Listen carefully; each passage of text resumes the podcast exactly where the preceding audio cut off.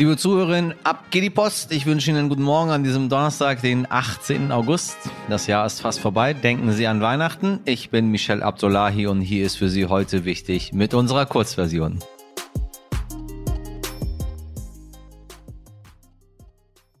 Zuerst für Sie das Wichtigste in aller Kürze.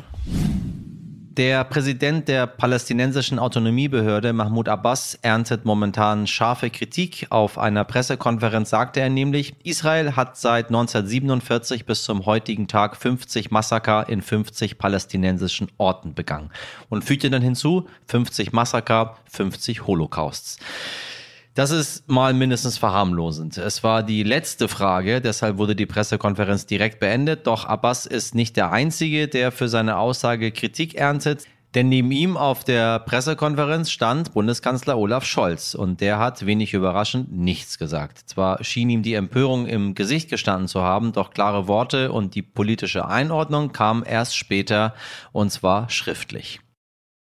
Die steigenden Energiepreise werden vor allem Menschen mit geringem und mittlerem Einkommen belasten. Darüber berichten wir hier seit Wochen zu Genüge. Nun haben sich mehrere Ökonomen zu Wort gemeldet und Vorschläge gemacht, wie man die Menschen mit geringem und mittlerem Einkommen entlasten kann. Marcel Fratscher vom Deutschen Institut für Wirtschaft hat zum Beispiel eine Entlastungspauschale von 100 Euro im Monat für die nächsten anderthalb Jahre gefordert. Und Sebastian Dullin hat den Vorschlag, einen Gaspreisdeckel für einen Grundverbrauch pro Haushalt einzuführen. Ob einer dieser Vorschläge tatsächlich umgesetzt wird, bleibt allerdings abzuwarten. Viele Menschen machen Urlaub am Mittelmeer und damit meine ich nicht nur die deutschen Ballermann-Touristen, sondern auch die Menschen, die ans Meer fahren, um am Strand zu liegen und die heißen Temperaturen zu genießen. Und momentan ist es super. Das Meer ist angenehm warm und der Sommerurlaub wird nicht vom kalten Wetter getrübt. Doch das wird schlimme Folgen haben, waren Meteorologen. Die karibischen Temperaturen des Mittelmeers sind drei bis sechs Grad zu warm. Diese tropischen Verhältnisse erhöhen die Gefahr für starke Unwetter. Doch das ist nicht alles, denn Tierarten, die kühlere Temperaturen im Wasser gewohnt sind, sterben aus oder werden verdrängt. Deshalb bezeichnet der Weltklimarat IPCC den Mittelmeerraum auch als Hotspot des Klimawandels. Liebe Hörerinnen, was geht so in Ihnen vor, wenn Sie die Worte Cum-Ex hören? Ja, bitte nicht direkt abschalten. Ich weiß, vielleicht, wenn Sie Latein hatten in der Schule, haben Sie die deutsche Übersetzung im Kopf mit ohne. Vielleicht denken Sie sich aber auch einfach, boah, das ist mir alles viel zu kompliziert. Lasst mich mit diesem Kram in Ruhe. Ich könnte es ehrlich gesagt wirklich, wirklich verstehen. Meine Redaktion versteht es in jedem Fall. Das Problem ist, wie unser heutiger Gast sagt, es ist der größte Steuerskandal in der Geschichte der Bundesrepublik. Und er muss es wissen, denn er recherchiert seit Jahren an diesem Fall und erklärt ihn immer und immer wieder aufs Neue. Investigativjournalist Oliver Schröm. Warum reden wir jetzt wieder darüber? Morgen muss Bundeskanzler Olaf Scholz in Hamburg vor einem Untersuchungsausschuss aussagen zu seiner eigenen Rolle im Cum-Ex-Skandal. Er könnte nämlich noch aus seiner Zeit als Hamburger Bürgermeister darin verwickelt sein. Das bestreitet er bisher oder sagt eben immer wieder, ich kann mich nicht erinnern. Eine exklusive Recherche des Stern, des Manager-Magazins und des Norddeutschen Rundfunks zeigt aber, hinter den Kulissen soll Scholz widersprüchliche Aussagen gemacht haben. Keine Angst, im folgenden Gespräch von Oliver Schröm und meinem Kollegen Dimitri Blinski bekommen Sie nochmal sämtliche Hintergründe aufgedröselt. Dranbleiben lohnt sich, danach können Sie mitreden und verstehen, warum die ganze Sache so unfassbar wichtig ist. Oliver, ich grüße dich. Hallo. Hallo. Im Wahlkampf hat der Cum-Ex-Skandal und die Warburg Bank keine große Rolle gespielt. Äh, zumindest war es nicht wahlentscheidend. Ähm, was ist so aus deiner Sicht? War es zu kompliziert oder gab es nicht genug belastendes Material gegen Kanzler Scholz? Äh, da muss ich jetzt Kollegenschelde betreiben, weil wir haben schon vor über zwei Jahren bei Panorama die vertraulichen Treffen von Olaf Scholz mit den Privatbankiers äh, enthüllt, was auch zur Einsetzung eines Untersuchungsausschusses führte. Der lief auch schon während, der, während des Wahlkampfes, aber die Kollegen haben sich dafür nicht interessiert. Warum auch immer. Und die Ausrede, es sei zu kompliziert, ist nicht akzeptabel. Ist ganz simpel. Cum-Ex funktioniert ganz simpel. Das ist wie wenn jemand mit einer Pfandflasche in den Supermarkt geht, die einlöst und einen, einen Pfandbon bekommt und dann diesen Pfandbon zehnmal kopiert und sie auf seine Freunde verteilt und jeder geht hin und holt sich das Geld dafür. So funktioniert Cum-Ex. Ist natürlich in der Mechanik etwas komplizierter, logisch. Da geht es um Leerverkäufe und Aktienkreisgeschäfte und, und, und. Aber das muss man alles nicht verstehen, weil du und ich, wir verstehen auch nicht, wie der Chip aufgebaut ist, mit dem die Autos manipuliert wurden. Müssen wir auch nicht verstehen, diesen Mikrochip. Wir wissen aber, dass die Autos manipuliert wurden. Das reicht doch. Und deshalb lasse ich diese Ausrede von Kollegen, insbesondere der Hauptstadtpresse, auch nicht gelten. Die hatten, warum auch immer, keine Lust, sich dem Thema anzunehmen ich glaube, da wirkte auch sehr die, die, die Spin-Doctors von, von Olaf Scholz entgegen, weil ich das immer wieder höre, ja, das ist doch zu kompliziert. Ich meine, was ist das für eine Aussage von Journalisten? Es ist zu, es ist, es stinkt, aber es ist zu kompliziert, deshalb berichte ich nicht drüber. Das ist eine Kapitulation. Das ist inakzeptabel. Du hast es gerade schon äh, ganz plakativ gesagt. Wenn wir uns jetzt das Ganze nochmal so ganz praktisch anschauen, diese Cum-Ex-Praxis wirklich nochmal ganz, ganz einfach aufgebrochen. Wie, wie hat das funktioniert? Das ist ein Aktienkreisgeschäft. Also das hat, macht gar keinen Sinn. Das macht ökonomisch, wirtschaftlich keinen Sinn.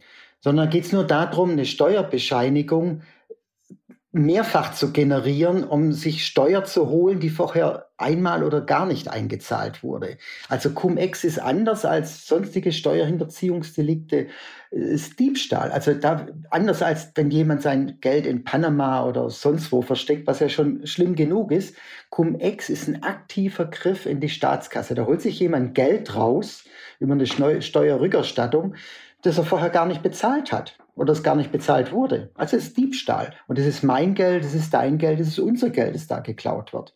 Und es lief über Jahrzehnte, also unseren Recherchen nach, seit 2000 bis 2020 ist allein in Deutschland mit Cum-Ex und Cum-Ex ähnliche Geschäfte, die heißen ein bisschen anders, sind roundabout 38 Milliarden Euro erbeutet worden. Also ist ja, wenn man sich jetzt vorstellt, was man mit dem Geld hätte alles machen können, was für ein Wahnsinn im Zentrum dieses Skandals jetzt ähm, steht ja vor allen Dingen auch Olaf Scholz. Was bedeutet das jetzt eigentlich und was wirfst du ihm vor? Was werft ihr ihm vor? Wo taucht er auf? Was ist das Problem? Ich werfe jetzt Olaf Scholz persönlich nichts vor. Also, wenn man ausholt, diese Cum-Ex-Affären, das ist natürlich ein, ein Riesending. Wie gesagt, 38 Milliarden allein in Deutschland. Und dann gibt es unglaublich viele Banken, die diese Geschäfte gemacht haben. Und eine davon war die Hamburger Privatbank Warburg. Und die hat über viele Jahre zumindest 170 Millionen erbeutet. Das ist also im Gesamtbild, bei 170 Millionen sind 170 Millionen, aber im Gesamtbild ist es natürlich äh, ein kleinerer Betrag, wenn man den Milliardenschaden anschaut. Und die wurden erwischt und man wollte sich das Geld zurückholen. Und die wollten aber nicht zurückzahlen dann sind sie auf die Idee gekommen, man lässt sich Termine machen bei Olaf Scholz. Die haben dann auch stattgefunden. Und ich spoiler jetzt mal, im Untersuchungsausschuss äh, wurde, wurden die Anwälte von dieser Warburg Bank befragt, was eigentlich die Bankiers bei Olaf Scholz wollten. Was haben sie beabsichtigt? Und dann sagte der Frank und Frei, ist doch ganz einfach. Die wollten, dass sich nach dem Gespräch mit Olaf Scholz die Steuerrückforderungen in weiße Wölkchen auflösen. Und genau das ist geschehen, und zwar wenige Tage später. Lieben Dank an Dimitri Blinski und vor allem an Oliver Schröm für die ausführliche Erklärung. Den dazugehörigen Stern Plus Artikel finden Sie, liebe HörerInnen, in der Folgenbeschreibung. Dort finden Sie übrigens auch einen Link, über den Sie einen Monat lang gratis Stern Plus lesen können. Ja, sehen Sie mal. Ein Abo hilft auch uns beim Podcast, denn guter Journalismus kostet nun mal was. Wissen Sie ja, hoffentlich. Heldin des Tages.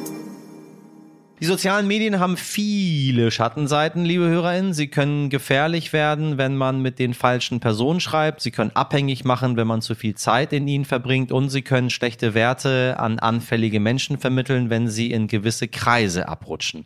Doch manchmal sind die sozialen Medien ein großartiger Ort, an dem Gemeinschaft und Zusammenhalt großgeschrieben werden. Das hat eine Twitter-Nutzerin am eigenen Leib erfahren. Am 16. August wurden ihr zwei Fahrräder in Berlin aus einem Hausflur geklaut. Sie teilt teilte ihren Ärger darüber auf einer Plattform und zeigte zusätzlich Fotos der Fahrräder. Doch wem schon einmal das Fahrrad geklaut wurde, der weiß, da ist die Suche eine Nadel im Heuhaufen, vor allem in Berlin. Tja, die Diebe haben die Rechnung ohne die fleißigen HelferInnen auf Social Media gemacht. Durch einen Facebook-Post erfährt die Nutzerin, ihre Fahrräder sind aufgetaucht und so konnte sie ihre Räder ein paar Stunden nach dem Post wieder in ihren Besitz nehmen. Selbst die Beamten der Polizei konnten es nicht fassen. Mal ehrlich, ich weiß, wir haben super schlaue HörerInnen, aber das Beste dieses Gesprächs mit Oliver Schröm kommt erst noch und das hören Sie natürlich in der Langversion. Weiterempfehlen können Sie aber sowohl unsere Lang- als auch die Kurzversion. Teilen Sie uns auch gerne auf Social Media, wenn Sie mögen, oder schreiben Sie uns an heute wichtig at Stern.de. Morgen ab 5 Uhr bin ich wieder da mit allem, was wir wichtig finden. Bis dahin machen Sie was draus. Ihr Michel Abdullahi.